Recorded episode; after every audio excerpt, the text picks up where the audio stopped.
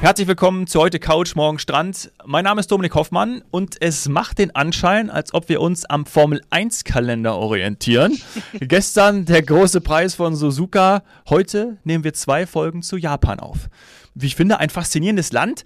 Ich bin leider selbst noch nicht da gewesen. Umso glücklicher bin ich, dass mir, dass mir die geballte FDI-Asien-Kompetenz zugeschaltet ist. Eine bekannte Stimme, Inga Hoppenstedt und Kim Schild. Hallo, ihr beiden. Grüßt euch. Hallo, Dominik. Hallo zusammen. Hallo, Kim. Ja, äh, wir hatten schon mal jemanden aus Queensland zugeschaltet. Inga auch schon mal aus Bali. Äh, Japan noch nicht. Du sitzt gerade in Tokio, richtig? Genau, ja, ich befinde mich tatsächlich gerade in Tokio in äh, meiner Wohnung. Ich bin schon etwas länger hier in Japan. Wie lange? Es mit, mit Unterbrüchen schon bald zwei Jahre. Genau, ja. Boah, Wahnsinn. Und Inga, du hast sie mal besucht dort unten in der Zwischenzeit. Äh, nee, noch nicht. Ich bin vorher ah. schon, äh, vor ihm schon ein, zwei Mal da gewesen. Von daher kenne ich mich da schon aus. Äh, ich will jetzt nicht sagen, Kim freut sich schon drauf, wenn ich das nächste Mal komme, weil er dann weiß, dann muss er mit mir ähm, im Hello Kitty Shinkansen fahren und ich weiß nicht was. und dann warte auch darauf, dass es dann wieder äh, die Super Mario Rennen auf den Karts in Tokio gibt. Ähm, und vorletzte Woche war er auch auf einer Messe. Da hat er dann auch für mich schon mal ein, ähm, so einen kleinen Hello Kitty Shinkansen von, von der Japan Rail äh, geschenkt bekommen. Und da ist jetzt die Frage, äh, hole ich ihn mir ab oder bringt er ihn mir mit? Du sitzt ja in Zürich, ne, Inga? Also du bist ja gerade ja. auch dort ähm, von dort aus für FDI tätig. Und äh, Kim, dir hört man es an, du bist auch ursprünglich aus der Schweiz. Genau, ja. Ich bin ursprünglich auch aus Zürich und dann jetzt äh, seit, seit einiger Zeit hier in, im fernen Japan. Ja abgesandt. Ja, darüber sprechen wir heute. Äh, ich hab, möchte direkt mitnehmen, weil wir nehmen jetzt heute am 10. Oktober auf und alle, die da ähm, ja, schon sehnlichst erwarten, wieder nach Japan zu reisen, gibt es natürlich die Big News und die, die es noch nicht mitbekommen haben, ab morgen, ab dem 11. Oktober, öffnet Japan seine Grenzen wieder. Ne? Also das ist ja wirklich die die wichtigste Nachricht, die wir eigentlich jetzt hier geben können. Ja, und so schön. Endlich, endlich, endlich. Also wie lange haben wir drauf gewartet? Du hast es gesagt. Äh, die Japaner haben sich echt schwer getan, ähm, lange gewartet. Wir haben immer für jede Kirschblüte gehofft. vielleicht jetzt, vielleicht ja. jetzt und dann immer noch wieder äh, verlängert und dann erst mit den Gruppenrundreisen und also ganz blöde Bedingungen. Und äh, mhm. als jetzt dann doch relativ zügig äh, ging, sie gesagt haben, ne, ab 11. Oktober alles wieder möglich, war natürlich die Freude riesig und ähm, ja gut, jetzt macht es natürlich, wie gesagt, für uns auch wieder einfacher, Kim mal zu besuchen. Ja, absolut, absolut. Ich komme dann mit, äh, Inga, wir, wir buchen unsere Flüge, yes. weil das ist ja wirklich etwas, hm, ich muss sagen, ich habe auch bei mir im Umfeld mich umgehört, nicht viele waren schon in Japan, muss ich sagen. Und die, die dann da waren, ich habe einen äh, in meinem Freundeskreis, der dann immer wieder hinreist und darüber sprechen wir heute auch, ja. Also wir haben ja zwei Folgen Zeit, ich habe es schon gesagt. Lass uns die erste Folge so ein bisschen ähm, dafür nutzen, dass wir eben auch denjenigen, wie mich auch, die noch nicht dorthin gereist sind, dass wir denen erklären, wie die Reiseplanung am besten aussehen sollte. Es ist eine Fernreise, deswegen nehme ich mal an, ähm, wir sollten auf jeden Fall frühzeitig uns informieren, oder? Das macht am meisten Sinn, Kim. Äh, ja, definitiv frühzeitig, wie, wie du bereits gesagt hast, ähm, das Land war lange, war lange zu und ähm, die Nachfrage ist jetzt entsprechend groß. Ja. Ähm, dann gibt es natürlich auch die Kirschblüte schon bald wieder im Frühling. Das ist auch immer ein sehr beliebte, eine beliebte Reisezeit und da macht es Sinn, dass man sich frühzeitig um die Unterkunft und Flüge kümmert. Ja, wahrscheinlich schon immer zwei Jahre voraus, oder? ja, naja, also man muss ja jetzt aber auch mal dazu sagen, ähm, so, so super Japan auch ist und ähm, so hochmodern wir es alle mal auch im, im Kopf haben, was jetzt so die Raten oder sowas angeht, da hängen die echt hinterher. Ähm, von daher, normalerweise, ähm, also zwei Jahre vorher raus kriegst du noch gar keine Raten, also von daher kannst du so früh gar nicht buchen. Mhm. Klar. Und ähm, auch jetzt sind viele Anbieter oder viele haben ihre Raten noch nicht für nächstes Jahr fertig, also für ab 1.1. und einige noch für, für jetzt nicht. Und das ist so ein bisschen, ähm, was man so ein bisschen unterschätzt. Also man denkt immer, die sind so weit äh, voraus und so modern und aber nee, da gibt's auch noch PDF-Files ja. mit Raten, die man dann kriegt und so. Also das ist schon noch ein bisschen anders. Und jetzt, es kam halt für alle schon ein bisschen überraschend, von daher sind sie da auch der ein oder andere noch nicht ganz startklar, was die Raten angeht. Okay, schon fast ein bisschen schade, ne? Entschuldigung, ja. Also, Kim, sag du.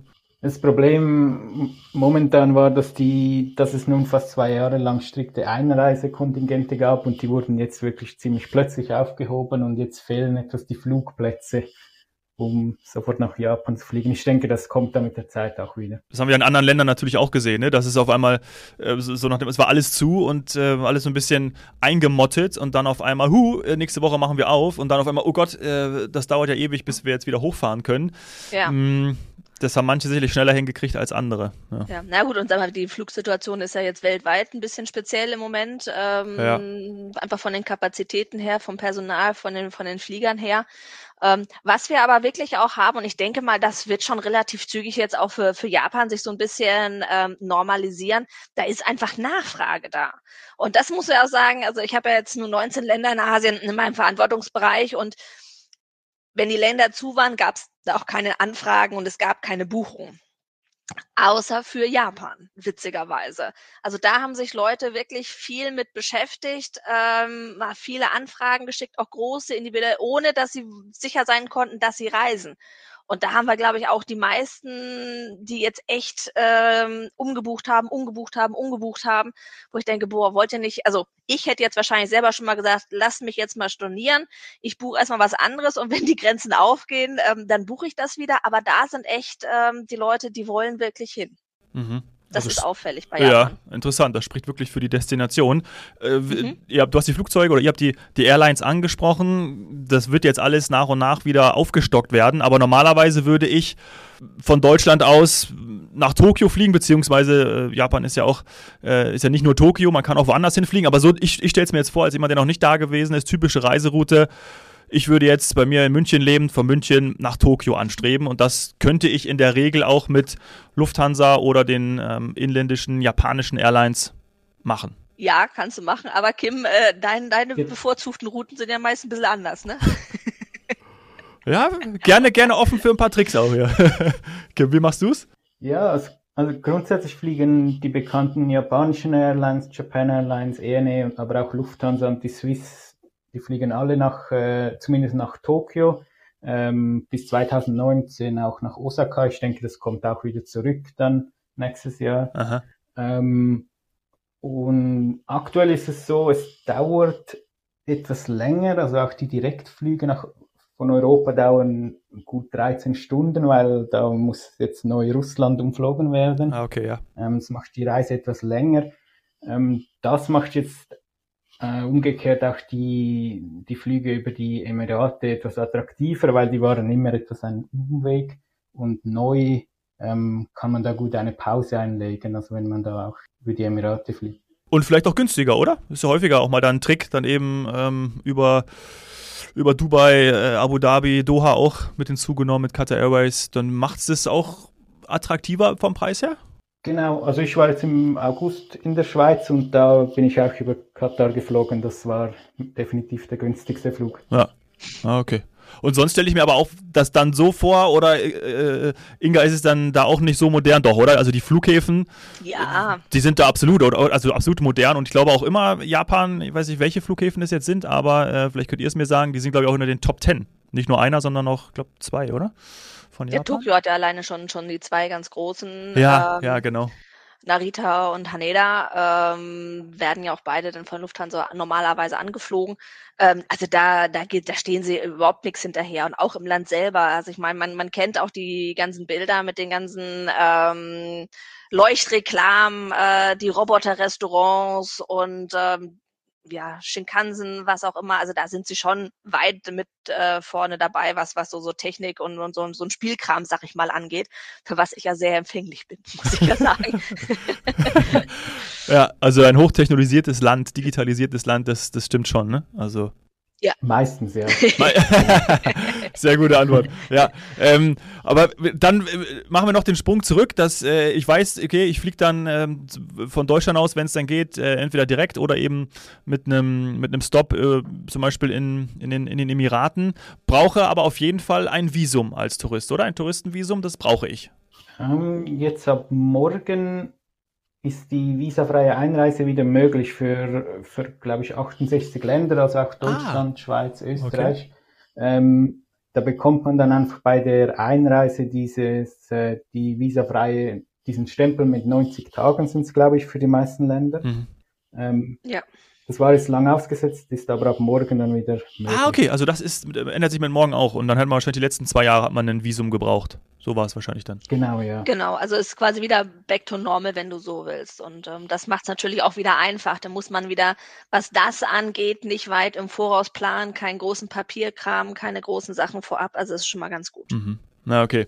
Und äh, vielleicht noch einmal zur Geografie, damit ich auch weiß, wo ich hinfliege.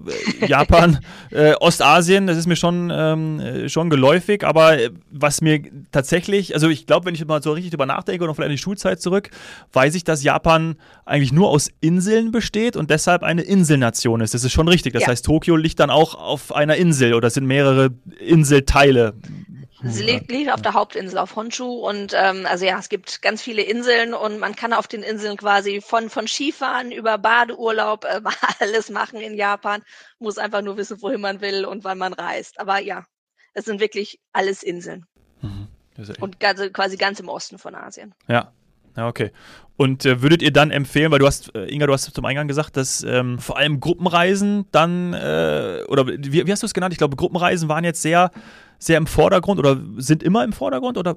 Ähm, Gruppenrundreisen waren ähm, jetzt eine Zeit lang nur erlaubt. Ach, sie waren nur erlaubt, äh, okay. Alles, so, das heißt, ja. genau. Nee, aber es ist tatsächlich so, dass ähm, normalerweise für Asien haben wir in der Regel äh, Privatreisen, die gebucht werden. In Japan ist es anders. Da spielen die Gruppenrundreisen eine sehr große Rolle. Ähm, sind sehr, sehr beliebt, werden sehr viel gebucht hat aber auch ein bisschen, glaube ich, ähm, mit zu tun. Ich meine, du hast an, äh, anfangs gesagt, im Freundeskreis, da waren noch nicht viele in Japan. Ähm, das ist jetzt auch noch nicht so die äh, Destination wie jetzt in Thailand oder so. Von daher, glaube ich, sind viele so, uh, mit den Schriftzeichen komme ich da klar, wie läuft das vor Ort? Äh, vorsichtig, vorsichtig, mache ich erstmal eine Gruppenrundreise. Ähm, und das andere ist auch ein Thema, ähm, der Preis. Also das ist, das muss man jetzt mal wirklich ganz klar sagen. Wenn man jetzt ähm, ne, einen Guide, einen englischsprachigen, ich rede nicht vom deutschsprachigen, äh, der, der verdient ein Schweinegeld. Also sind wir im oberen, oberen dreistelligen US-Dollar-Bereich, ähm, was sein, der Tagesgehalt ist. Und dann kann man sich halt vorstellen, was eine Privatrundreise kosten würde. Ja.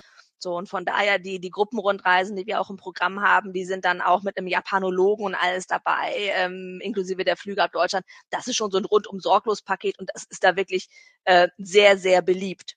Nichtsdestotrotz ähm, kann man das wunderbar auch auf eigene Faust ähm, erkunden und natürlich kann man uns auch Privatrundreisen machen oder halt privat. Aber auch gerade mit dem Japan Rail Pass ähm, ist es wirklich einfach, in Japan auch alleine ähm, durch die Gegend zu kommen. Ja. Also das ist wirklich äh, ja alles ausgeschildert, auch in, in Englisch. Man braucht da wirklich keine Angst haben. Es ist ein super verlässliches ähm, Zugnetz. Äh, ähm, man kann da sich die Sitzplätze reservieren, aber ansonsten auch wenn man einen Japan Rail Pass hat, man kann einfach irgendwo reinspringen in den Zug und dann, dann geht's los. Also es ist wirklich sehr unkompliziert. Und damit sind auch diese Hochgeschwindigkeitszüge ja, zu buchen? Ja, mit dem Japan Rail Pass, ja? Ah, ja. Ah ja, cool. Ja. Und jetzt, man muss halt schauen, es gibt halt den Japan Rail Pässe. Ähm, Kim, äh, korrigiere mich, wenn ich da jetzt äh, falsch liege, ob sie da irgendwas geändert hat, aber im Prinzip, es gibt einmal so, so einen großen und dann gibt's einfach auch noch die kleinen für einzelne Regionen. Wenn man einfach weiß, man ist nur in der Ecke unterwegs, dann ist es einfach ein bisschen günstiger oder so. Genau, ja. Also wenn man einfach weiß, was man will. Es gibt die, den großen, der, der gilt auf den meisten Strecken im ganzen Land, den kann man auch für eine, zwei oder drei Wochen am Stück buchen. Äh, wer lieber an einem Ort bleibt oder etwas kürzer reist, für den gibt es auch regionale Railpässe. Also die gibt es vor allem im Bereich Kansai, das ist Osaka, Kyoto, aber auch bis runter nach Hiroshima und da kann man dann gezielt die Regionen raussuchen, die man, die man besuchen möchte. Mhm. Ist dann halt auch ja, ich glaube, da ist ein Gefühl, ja. Ja, ja, genau. Ja. Ähm, und Japan ist ja generell wahrscheinlich dann auch nicht so günstig, das hat man ja auch schon des Öfteren gehört. Nee, aber wir haben es wirklich, äh, sehen viel, es sind viele Gruppenrundreisen und sonst, wer Japan bucht, das sind, äh, bucht, sind sonst wirklich groß, ähm, auch, auch privat, äh, ähm, auch nicht unbedingt mit Guide, aber sehr individuell. Also das merkt man schon. Entweder Gruppe oder sehr individuell.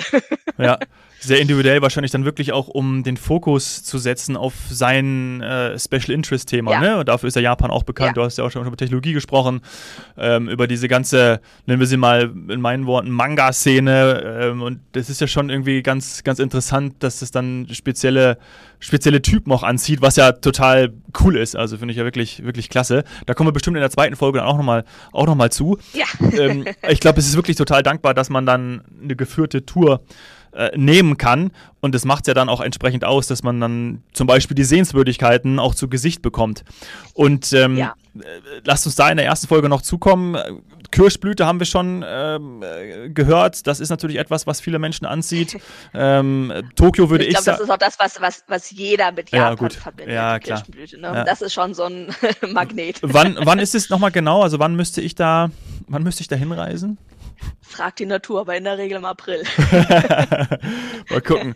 Zwei, manchmal zwei, stimmt natürlich, haben wir auch schon mal drüber gesprochen, dass man ein bisschen Pech haben kann. Normalerweise wäre es im April, oder aber wenn man genau diese zwei Wochen ähm, ja. trifft, wo es dann nicht ist, sondern irgendwie vorher oder nachher, dann, ähm, ja. ja. gut, verstehe, verstehe. Ja, es ist ein bisschen Glücksspiel ist da schon mit bei. Ne? Also man, wie gesagt, man weiß, wann es ungefähr ist, aber je nachdem, wie viel Zeit man hat, ähm, man ist jetzt nicht irgendwie vier Wochen da, dass man sicherlich dann da ist, ne? Oder die Reise dann genau so läuft, dass sie dann auch in, den Regionen oder so ist, aber ja. ja. Die, die Ausdehnung Nord-Süd ist aber sehr groß in Japan. Also wenn man mit dem Railpass reist und etwas flexibel ist, kann man der Kirschblüte auch nachreisen. Also die beginnt ja immer im Süden und die reist dann während vier, fünf Wochen hoch bis ganz in den Norden. Das und ist clever. man sie dann noch. Ja, das, da gibt es bestimmt also, auch ganz viele die das machen. Also von daher doch lieber ähm, individuell mit Japan Rail Pass statt eine Gruppenreise. genau. Und dann könnte ich auch noch äh, mir die, die in Tokio vor allem diese berühmte Kreuzung anschauen und da dann auch äh, ja. verweilen, wie ich möchte und nicht dann, wenn die Gruppe sagt, hey, wir möchten jetzt mal langsam weiter und du denkst so, ich möchte ja aber eigentlich den ganzen Tag mir dieses Schauspiel ansehen. Ähm, ja. Das habt ihr bestimmt auch schon gemacht, oder? Klaro, äh, schön oben in das äh, in die Gebäude irgendwie rein, auch dass man mal von oben einfach einen Blick hat, weil ja. also unten ist das schon mal ganz irre, wenn man da selber dann mit rumläuft. Ähm, ich glaube, das ist die die ähm, Kreuzung weltweit mit den meisten Personen, die immer rüberlaufen. Ich weiß nicht, wie viel zigtausend immer rüberlaufen. Ähm, aber wenn man das dann auch von oben noch wirklich auch sieht, auch noch diese ganzen na, Zebrastreifen ist das falsche Wort, aber äh, die ganzen Markierungen, wo man langlaufen kann, das ist schon schon spannend. Also da steht man dann schon und guckt schon die ein oder andere Fußgängergrünphase an. Also nicht nur einmal und schnell weg. und gehst du da täglich her, Kim, oder wohnst du in einem anderen Bereich? äh, ja, ich wohne sogar ganz in der Nähe, also ich kann dort zu Fuß hin. Ich bin dort schon sehr oft. Und das ist wirklich so, auch jetzt die letzten beiden Jahre, die war, die war weiterhin jeden Tag oder jede, jede Minute war die wirklich voll. Also da muss man schon muss man schon schauen, dass man durchkommt. Ja, okay, interessant. Und was ich halt ganz toll auch in Tokio eigentlich finde, also ich bin ein totaler Tokio-Fan, ähm, sind einfach die, die Gegensätze auch. Also man hat dann wieder, die Klassiker wie jetzt hier zwar auch die, äh, die, die Kreuzung und die ganzen Leuchtreklamen und Wolkenkratzer, aber dann hat man viele Möglichkeiten, wo man super einkaufen kann, auch so mit ganz kleinen Gassen, ganz kleinen Ecken. Dann ist das eher so ein bisschen noch eine Manga-Ecke. Dann hat man aber auch den den den Fluss. Ähm, äh, dann hat man äh, so kleine Gärten oder auch größere Gärten, wo man auch dann die Teezeremonien irgendwie mhm. abhalten mhm. kann. Drumrum irgendwie nur Wolkenkratzer, aber selber ist in diesen Gärten dann ähm, totale Stille. Und ähm, dann hast du aber auch die, die, die Tempel wie den ähm, Axaxa. Also da hast du wirklich von allem was, Kultur, ähm, Trubel, Ruhe und diese ganzen Gegensätze, Kontraste finde ich unheimlich spannend. Ja, ja ich glaube, das ist auch das, was, was es auch ausmacht, ne? Warum man, warum ich auch sage, ich möchte da unbedingt hin, auf meiner Backe, das steht ja noch. Ja. Äh, ich, äh, also ich glaube, das ist irgendwie ja, diese Faszination Japan, ne? ist, schon, ist schon was ganz Besonderes. Das heißt aber auch, ich sollte dann schon zwei Wochen einplanen mindestens, ne? Ja, also, ähm, ich meine, du hast ja allein schon äh, Strecke, wie du auch mit dem Flieger unterwegs bist. Das heißt, das machst du jetzt nicht mal eben kurz wie nach Malle, ähm, und es gibt einfach echt viel zu sehen. Ich muss jetzt, ich habe ja gesagt, ich bin schon zweimal da gewesen. Ich habe es bisher nur äh, nach Honshu auf die Hauptinsel geschafft. Und da noch ganz, ganz viele Liste, äh, ganz viele Sachen auf meiner Liste, die ich noch ähm, anschauen muss ähm, und habe noch gar nicht mal angefangen, mich äh, um die anderen Inselchen zu kümmern. Also da gibt's halt echt viele Sachen und Kim hat jetzt vorhin schon mal Osaka und Kyoto angesprochen. Äh, Hiroshima, denke ich mal, ist auch jedem ein Begriff. Also es gibt da schon viele Ecken, ähm, ob es jetzt für Kultur oder Natur oder sowas ist, die einfach wirklich sehenswert sind, auch wie ein Mount Fuji. Ähm, ist sicherlich äh, auch äh, ein absolutes Highlight. Und das sind halt alles Sehenswürdigkeiten, nicht ohne Grund. Ne? Und ähm, bis man das erstmal alles auch in Ruhe sich angeschaut hat und sich auch ein bisschen Zeit lässt, sollte man einfach schon ein bisschen Zeit einplanen. Allein für Tokio kann man schon ein paar Tage ähm, verbringen, ja. ohne dass einem langweilig wird. Ja, und vor allem ist es ja auch immer so cool, dann dort zu sein, auch einfach und zu verweilen. Ne? Das mag ich auch so gerne. Wenn du mal irgendwie dann äh, drei, vier Tage in Tokio bist, dann setz dich mal in ein Café, in ein Café und schaust ja. einfach mal den Leuten zu. Das ist ja auch irgendwie ja. das Schöne am Reisen. Ne? Ja. Oder wir müssen es einfach so machen, Inga, wie, wie Kim, wir, ja, wir bleiben einfach ein bisschen länger. Wir schlagen eine Dependance noch auf und weiß nicht, reisen zu ihm und bleiben da mal ein, zwei Jahre. Hättest du noch ein genau. Plätzchen für uns oder sind die Mietpreise ähnlich wie in Zürich und in München? Nein, da, find, da finden wir noch. Da finden wir was, ach so. Okay. Und aktuell ist es auch wirklich günstig für uns Europäer wegen dem Währungskurs. Also der Yen ist aktuell sehr schwach. Das heißt, man, man kommt da gut ja. Sehr gut. Das ist auch manchmal immer, das ist immer sowas, was meine Eltern immer sagen, wenn ich früher in die USA gereist sind. Ah, der Dollar ist gerade so schwach, das lohnt sich. Ja, das ist, ich glaube, das ist auch ein Entscheidungskriterium für viele. Es ist gerade günstiger, nach Japan zu reisen, ne? natürlich. Also. Aber das Gute ist, äh, Kim, du hattest jetzt auch erzählt, jetzt nach der Pandemie, jetzt können wir auch wieder mit unseren Kreditkarten und sowas da was werden. Weil das war vorher, vor der Pandemie echt ein Problem, ähm, dass keine internationalen Kreditkarten genommen wurden. Ähm, ich wusste nie, dass mich, dass mir ein 7-Eleven mal das Leben retten könnte, aber da, das war das Einzige, wo man äh, mit internationalen Karten Geld abheben konnte. Aber das hat sich jetzt auch schon mal geändert. Das ist schon mal ganz gut. Okay, ja, das ist auch wichtig, auch eine gute Info. Ne? Genau. Ja, 7-Eleven kann ich immer noch empfehlen. Die, die sprechen mittlerweile sogar Deutsch am, am Bankomat. ja gut, ja gut. Dann äh, würde ich sagen, leiten wir über in die zweite Folge. Ich habe mir nämlich noch ein paar Fragen überlegt und Themen und mhm. wahrscheinlich dann auch nochmal zu euren äh, persönlichen Highlights, was ihr so gerne macht in Japan. Das besprechen wir dann in äh, Teil 2. Bis gleich, ihr beiden. Danke schon mal. Ciao.